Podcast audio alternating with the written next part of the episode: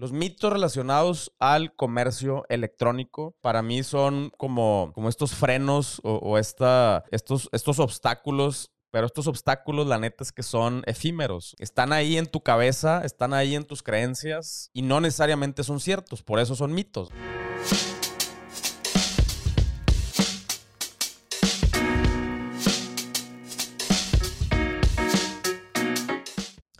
Hola, hola, te doy la bienvenida a un nuevo episodio de Somos Merchants, ya te la sabes, el podcast donde hablamos de comercio electrónico, lo que es, lo que no es, lo que la gente piensa que es y todo lo relacionado. Pero bueno, antes de empezar, primero que nada, la neta, sorry por la semana pasada, no subimos episodio y es totalmente mi responsabilidad.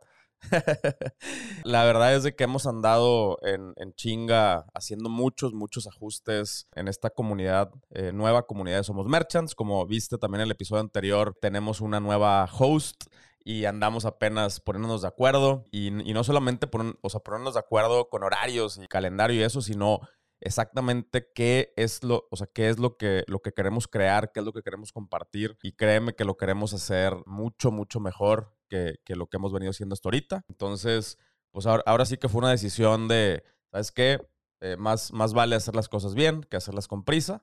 Eh, y por eso nos brincamos por ahí una, una semanita. Pero bueno, ya estamos de regreso. Quiero aprovechar este espacio también para recordarte que ya estamos operando eh, ahora sí, digo, ya estábamos, pero ya estamos operando de la nueva manera en somosmerchants.com, que es esta comunidad dirigida al comercio electrónico, en donde me emociona, me emociona mucho. Eh, si me estás escuchando, espero que puedas escuchar mi sonrisa a través del micrófono, pero me emociona mucho que ya eh, está, ya entró un chorro de gente a, a la membresía de paga. Me emociona porque, pues, a final de cuentas es un proyecto, híjole, ya le hemos dado un chorro de vueltas, lo hemos cambiado un montón de veces, le hemos cambiado el nombre, hemos cambiado las plataformas y hemos cambiado los esquemas, hemos hecho muchísimos cambios. Y una, me emociona que las personas, hay muchísimas personas que están, eh, que están con nosotros desde el inicio y que han aguantado toda esta, esta ola de cambios. Quiere decir que pues le encuentran algún tipo de valor ahí. Pero la neta también me emociona el hecho de crear algo que antes no existía y que yo quería que existiera. Y, esto lo he dicho muchas veces. Dijeras tú, no manches, es el gran negocio, es el, o sea, de, este proyecto eh, se, puede, se puede vivir. Probablemente sí, pero después de muchísimos años y muchísima inversión. Pero realmente yo lo empecé por, pues porque yo quería que existiera, ¿no? O sea, yo, yo realmente me causaba mucho problema y me sigue causando mucho problema el hecho de que el atraso que tenemos eh, en, el, en el comercio electrónico, en temas de comercio electrónico, yo en su gran mayoría se lo atribuyo precisamente a la falta de información y a la falta de educación. Entonces, ¿por qué? Pues porque, a ver, a nivel infraestructura ya tenemos casi todo lo que tienen en Estados Unidos, ya tenemos casi todo lo que tienen en, en Europa. Antes, pues sí, era, no había paqueterías, las paqueterías no estaban chidas, no estaban automatizadas, no tenían buenos precios, no tenían integraciones, antes sí te, la doy que había muchos temas eh, a, nivel infraestructura en cuanto al e-commerce. Ahorita ya no. Ahorita ya tenemos todo, absolutamente todo o casi todo lo que necesitamos para empezar, operar, escalar un negocio en línea al nivel que nosotros queramos. Y entonces la pregunta sigue siendo, bueno, pues entonces, ¿qué nos falta? No? Eh, capital, pues ya hay capital, ya hay muchas empresas que llegaron eh, con, capital, ¿no? Apostándole a, proyectos interesantes, eh, incluso eh, family offices, o sea, ¿cómo se llama? Grupitos de, inversionistas ya le están apostando y, ha habido muchos casos de éxito al comercio electrónico. Entonces, ¿qué es lo que falta? Pues lo que sigue faltando es cómo hacerlo, es que, que entendamos eh, y que aprendamos eh, cómo se hace este, este asunto y cómo se hace bien, cómo se hace de una manera efectiva. Para mí sigue siendo un tema eh, educativo. Desafortunadamente toda esta información o, todas estas herramientas también, las más nuevas, las más modernas, pues siempre le van a buscar pegar al mercado o a los mercados más grandes de, en, el, en, el, mundo del e-commerce, el primero siendo Estados Unidos. Todo el contenido y toda la información de cómo usarla y eso, pues está en inglés, ¿no?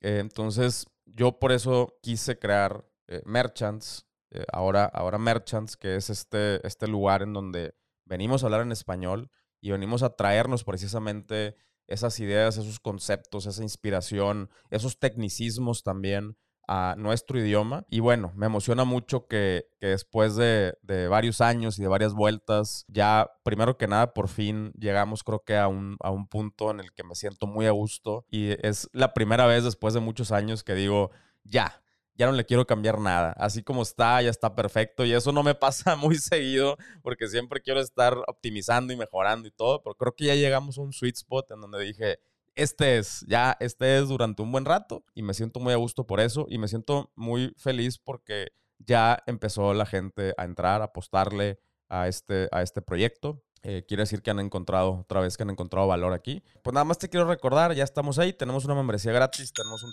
periodo de prueba también para la membresía de paga y eh, tenemos la membresía de paga cuesta 15 dólares al mes o 297 pesos al mes.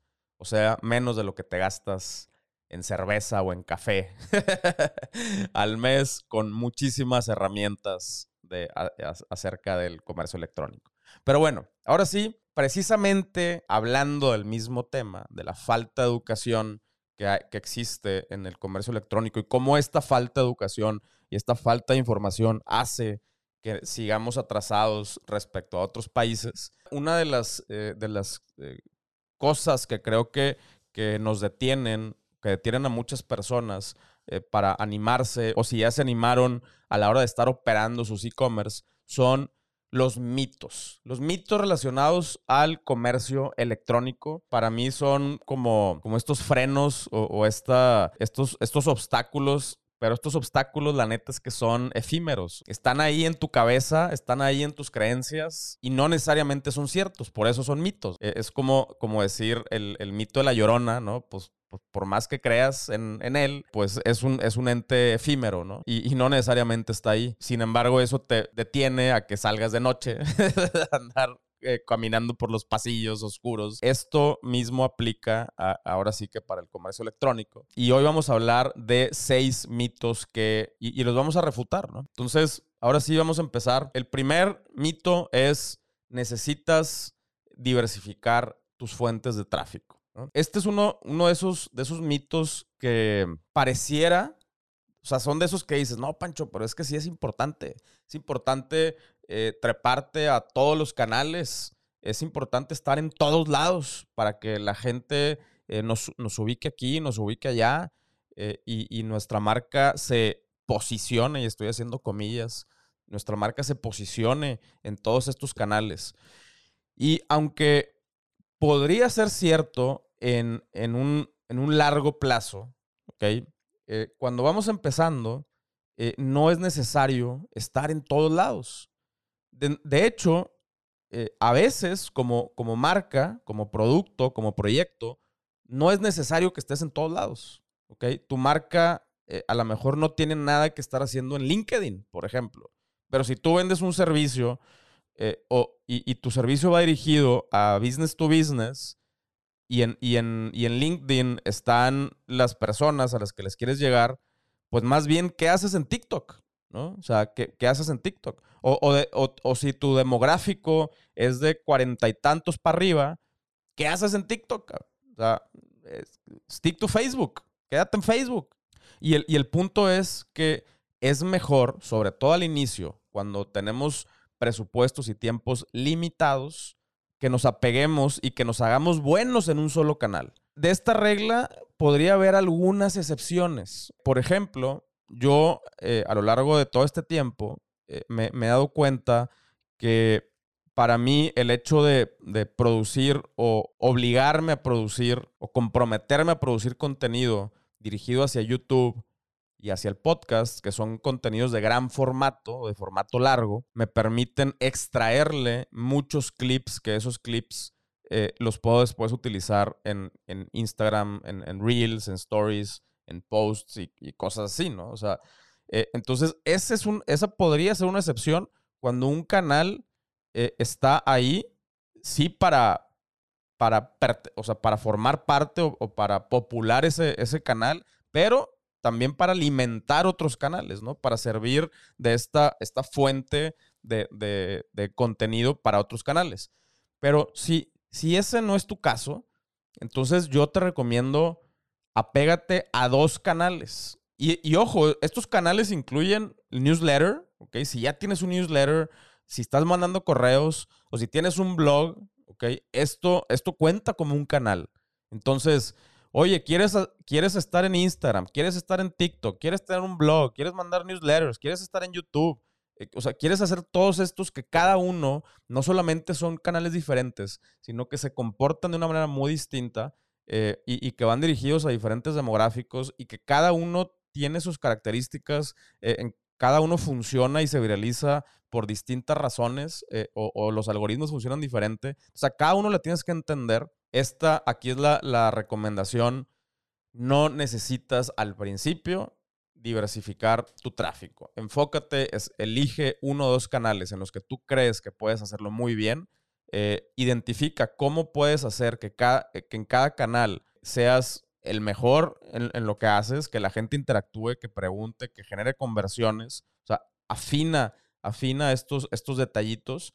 Y luego también descifra cómo puedes lograr que un canal interactúe con el otro. ¿Cómo le haces para, que, para llevar a la gente de un canal a otro?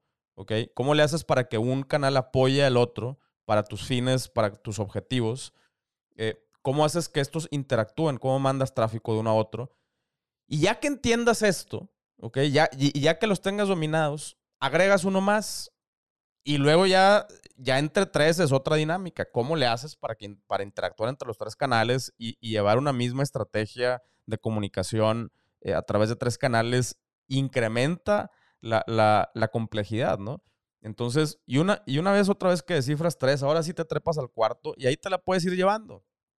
Pero no lo busques hacer desde un principio. Esto es un mito. No tienes que estar en todos lados, cuando, sobre todo cuando empiezas. La número dos eh, es extremadamente controversial, muy, muy controversial, y es eh, que la velocidad de tu página es eh, crucial para tener más ventas. Y es controversial porque sí, muchísimas, muchísimas páginas, muchísimos expertos en conversión te van a decir que uno de los, de los factores principales es, la, la, velocidad de, tu página. Y aunque sí es importante, o sea, claro, claro que importa, pero no es lo más importante. Para mí es más importante que tengas contenido de valor o que hayas creado la suficiente inercia, el suficiente momentum desde, desde tu comunicación inicial que cuando la gente llegue a tu página, quiera ver qué, qué hay en esa página. Y que si tu página se tarda un par de segundos en, cargar, la gente esté dispuesta a esperar ese tiempito para ver qué hay en tu página, ¿no? Para realmente enterarse o, para descubrir qué hay en tu página. En, este mito te digo que es controversial porque, claro, hay muchas estadísticas que dicen, no, la velocidad y la velocidad. Y, Shopify está constantemente midiendo y Google está constantemente midiendo. Pero el punto es que, aunque sí es importante, es mucho más importante que te enfoques antes que en la velocidad, en la calidad de información que tienes en tu página, pero también la calidad de tráfico que le estás enviando a tu página. Si le, si le mandas tráfico basura, o sea, tráfico que los engañaste para que le dieran un clic y terminaran en tu página y no les interesa, esas personas no se van a esperar dos segundos o tres segundos a que cargue tu página, no les interesa tanto. Entonces, ¿cómo creas el suficiente interés antes de mandarlos a tu página para que estén dispuestos a, esperarse dos o tres segunditos a, que se cargue tu sitio? Y además también vamos a ser realistas, ya, ya la mayoría de las personas navegan en su celular. Y muchas veces la conexión, o sea, tanto los dispositivos como la conexión que tienen en sus celulares, o sea, ya en Monterrey ya andamos en el 5G, entonces esta velocidad muchas veces es, es, más rápida que la velocidad que tienen en sus casas o en sus oficinas, ¿no? Eh, entonces cada vez el, el, hecho de que la gente navegue en sus dispositivos móviles, eh, pues va, va mejorando eh, de la manera orgánica la, la velocidad de carga de tus sitios. Eh, y, como te digo, aunque sí es importante, para mí hay variables más importantes al inicio. Ya tienes súper optimizada tu página, ya le atinaste al tráfico, ya tienes, ya descifraste cómo, cómo llevarle tráfico de calidad y, cómo generar esta, este deseo o esta necesidad. Bueno, ahora sí puedes ayudar incrementando la, la velocidad de carga de tu sitio, ¿no? Muchas veces hay páginas rapidísimas, pero no te dice nada no, no dice nada, o el contenido está horrendo, o el, copy está mal hecho, eh, no, no, no se entiende la idea, eh, las imágenes no comunican lo, que la marca representa. Entonces, ¿de qué te sirve que todo, que todo eso que está mal se cargue rapidísimo? Más rápido se van a dar cuenta los usuarios que todo está mal. Entonces, a eso, a eso me refiero con este orden, ¿no? Es importante, pero hay otras cosas más importantes al inicio. El mito número tres, tienes que ser el primero o la primera en hacer todo. Si a alguien ya se le ocurrió hacer una campaña, eh, o, ya se le ocurrió una idea, o ya está vendiendo un producto, o lo que tú quieras, eh, entonces eso ya no lo puedes repetir o ya no lo puedes hacer tú. Esto es un gran mito. Y creo que esto lo hemos visto eh, aplicarse, en, por ejemplo, no, sé si te acuerdas de estos challenges acá virtuales de, que todos se quedan así estáticos. Ya no me acuerdo cómo se llamaba ese challenge. pero, o sea, que se treparon a eso semanas después y esas que se, eh, que se treparon semanas después, a lo mejor tuvieron un tiempo de planeación y de aprender y de, y, de ver qué es lo que funciona y qué es lo que causa más impacto. Eh, y, y, lo pudieron hacer mejor que las empresas que se treparon luego, luego, ¿no? O que las marcas o, las personas que se eh, treparon luego, luego. Entonces, en, este mundo del, del, comercio y del marketing digital, realmente no es necesario siempre ser el primero. Lo más importante es que lo hagas mejor para mí, me vas a escuchar mucho decirlo, para mí es mucho más importante la calidad que la cantidad o la rapidez o todo eso. O sea, la calidad es, es esta, este valor que, o sea, nos damos cuenta, los usuarios nos damos cuenta cuando algo está bien hecho, cuando algo está bien pensado y nos damos cuenta también cuando algo nada más está embetunado. O sea, nada, eh, está todo mal, pero tiene ahí un, pequeño betún, o se trepan a todo, pero realmente el producto no se ve chido, eh, la explicación no está chida. O sea, nos, podemos dar cuenta cuando algo está muy bien pensado y muy bien hecho. Y esto es lo que yo te recomiendo. Alguien ya lo hizo, hazlo mejor. Eh, alguien ya, ya empezó, pues no, ni siquiera los tienes que alcanzar. Haz lo tuyo, enfócate en lo tuyo y enfócate en hacerlo chingón, en comunicar lo que quieres comunicar y y enfócate en tus usuarios, enfócate en tus clientes y en tus clientes potenciales. Eh, busca darles el mejor servicio, busca darles valor y eso es más importante que ser el primero en todo. Número cuatro, si una marca grande, el, mito de que si una marca grande ya lo está haciendo, entonces tiene que estar bien. Eh, esto también es, es un gran mito, ¿ok? Asumimos que las grandes marcas, que las grandes empresas tienen estos departamentos de marketing eh, súper chingones y, un montón de gente y hacen mucho research y todo esto, o sea, asumimos muchas cosas de esto, ¿no? Si ellos están utilizando esta aplicación, entonces esa aplicación debe estar chida para mí. Si ellos están haciendo este tipo de publicidad, entonces eso debe estar chido para mí. Si ellos están haciendo este tipo de contenidos, entonces eso también debe estar chido para mí y no necesariamente, ¿ok?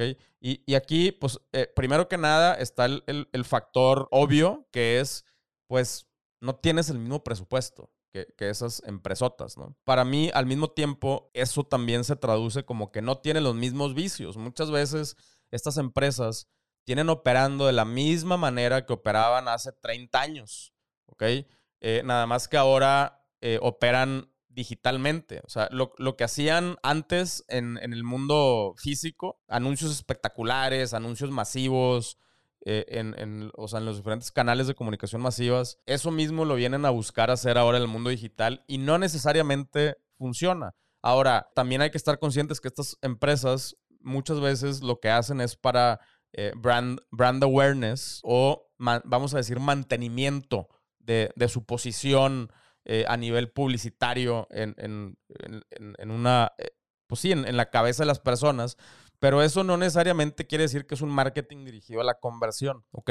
Entonces, no pienses que las grandes marcas, y, y, por las grandes marcas estamos hablando específicamente de estas marcas legacy, de, estas empresotas que tienen existiendo muchos años, no grandes marcas disruptivas que acaban de empezar hace 5 o 10 años, eh, y que empezaron digitales, a esas probablemente sí es mejor que les hagas caso que a las otras marcotas que, que, que ahora eh, le entraron al mundo digital y que, los, y que están haciendo cosas ahora en el mundo digital. No, no les hagas caso, ¿no? No, no que esas empresas estén haciendo cosas o incluso de las grandes, de las grandes disruptivas nuevas, piensa en etapas. Pues a lo mejor tú todavía no estás en esa etapa para hacer ese tipo de cosas. Mejor enfócate en los primeros pasos, enfócate en seguir construyendo tu marca antes de querer igualar a estas otras marcotas. Entonces, y muchas veces no necesariamente, como te digo, quiere decir que eso es lo correcto, ¿va? Número 5, y esta me encanta, el esfuerzo y el, el hustle, ya sabes, ¿no? El, you gotta give, tienes que dar el 140%, estar todo el día trabajando, estar todo el día pegado a la pantalla de la computadora, eso es lo que va a hacer que yo tenga éxito. Falso, eso, eso no es cierto. La clave del éxito está en la eficiencia. Se trata más de hacer las cosas correctas que hacer mucho trabajo. Se trata de hacer, y ya esto ya lo hemos escuchado un montón de veces, eh, trabaja de manera inteligente, no trabajes duro. Eh, pero creo que aquí lo importante es, y para mí la clave es administrar tu tiempo, ¿ok?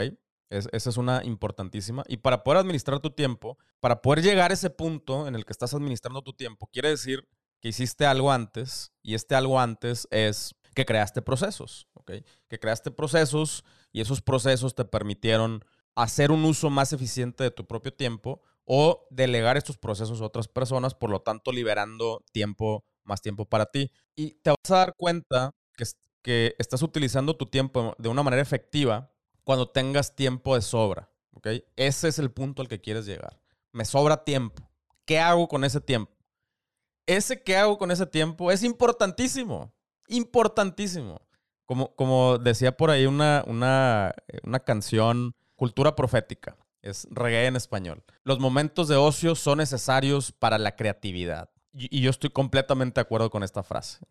Si todo el tiempo estás con la nariz abajo del agua, entre, las, e, entre el bosque, buscando ahí en la, en la operación, no tienes tiempo de ver las cosas desde fuera, no tienes tiempo de ver las cosas de una manera objetiva a veces, no tienes tiempo de medir, tienes tiempo de razonar, de pensar, de, trazar una dirección, de tomar decisiones importantes. ¿Ok? Y eso es lo que quieres. Para llegar a eso, no puedes estar todo el día metido en la operación y con la nariz o sea, y, enfrente de la pantalla. Salte, camina, piensa, medita. Haz otras cosas, haz, haz, otro tipo de actividades. El cruce de información entre otras actividades, entre otras conversaciones y lo que tú haces es lo que enriquece no puedes encontrar cosas nuevas que hacer dentro del mismo lugar en donde estás. Es, imposible, No está la materia prima y ya te la acabaste, ya agotaste todo lo que podías hacer y tienes que ir a otros lugares a encontrar fuentes de inspiración, no necesariamente en tu operación. ¿Qué te recomiendo aquí? Es al revés, busca tener tiempo libre. Descifra cómo te tienes que organizar, Para tener tiempo libre. Y tener tiempo libre está chido. Es, un, es un buen es un buen indicador de que estás haciendo las cosas bien. Tener tu calendario lleno, tener todo el día eh, trabajando, no es un buen indicador de que estás haciendo las cosas bien. Esto es un gran, gran mito. Sobre todo en el comercio electrónico, en donde todo se puede medir, en donde cada acción puedes ver una reacción. Entonces te puedes enfocar en ponerle atención a las cosas que realmente importan y que realmente van a impactar tu negocio y todo lo demás, o que lo haga alguien más, o, o déjalo de hacer. Y toma estas decisiones, ten tiempo libre, Número 6, las personas que usan Internet no leen. Obviamente hay un gran, hay muchas estadísticas acerca de, por ejemplo, cómo el video vino a dominar el Internet y, que eh, una imagen habla más que mil palabras. O sea, sí, todo eso te la paso, pero la gente sí lee. Claro que la gente lee. O sea, a lo mejor el problema con este mito es que decimos, pues como no leen, entonces no le pongo atención al copy o no escribo un buen correo. ¿ok? O no me armo un buen blog. Y, no es cierto. O sea, a lo mejor no se van a chutar eh, siete, ocho páginas, pero oye, un, articulito de un par de páginas, créeme que la gente se lo, se lo chuta. Si está bien hecho, y otra vez, regresando al primer punto, si creas el suficiente interés y las suficientes ganas eh, a, las personas, van a ir a leer tu contenido.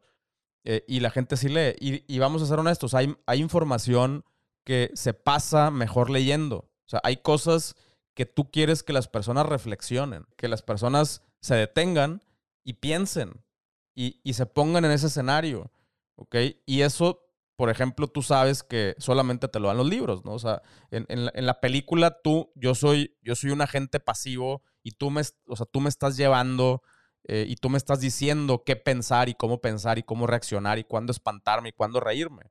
En un libro yo puedo controlar eso, yo lector puedo hacer pausas, o sea, reflexionar, eh, reírme un poco, llorar, cruzar información. Y este, este componente creo que es súper, súper relevante eh, también. Entonces, no descartes la lectura. Las, las, personas sí leen, lo que no leen son cosas aburridas, son, eh, no, no, leen cosas mal escritas, no leen más de lo mismo o, o redactado de la misma manera en que todo el mundo lo redacta no leen cosas técnicas, no leen cosas, o sea, leen cosas entretenidas, leen cosas chidas. Entonces, enfócate en hacer cosas chidas y vas a lograr que la gente lea lo que quieres que lean. Con estos seis mitos, eh, espero, espero que identifiques en cuáles de estos mitos eh, estás atorado o estás atorada, pues que busques cómo darle la vuelta a esos mitos en, tu en tus propios proyectos, en tu propia vida.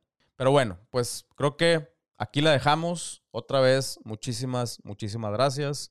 Ya te dije, te espero en somosmerchants.com. Y bueno, también al principio por ahí eh, se, me pasó comentarte otra de las razones por la que nos atrasamos la semana pasada es porque eh, Simona y yo estamos empezando un nuevo proyecto eh, que se llama Qué buen trip. No sé si has visto por ahí en mis redes que últimamente, sí, normalmente viajamos mucho y acampamos y andamos así.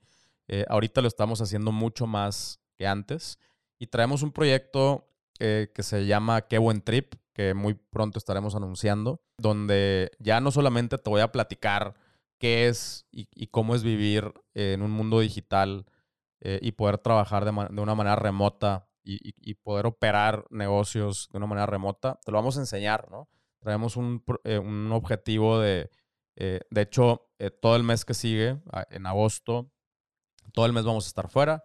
Vamos a estar de road trip, vamos a andar dando el rol mientras trabajamos, ¿ok? No vamos a dejar de trabajar, eh, pero pues también vamos a, disfrutar este mes. Y regresando a ese viaje, nuestro compromiso con nosotros mismos es salirnos a la naturaleza cinco días al mes, cinco días seguidos al mes, por lo menos. Si se puede más, mejor, ¿no? Pero por lo menos cinco días seguidos, precisamente para romper eh, la, un poquito la, la, rutina y los esquemas y, y desenchufarnos un, poquito.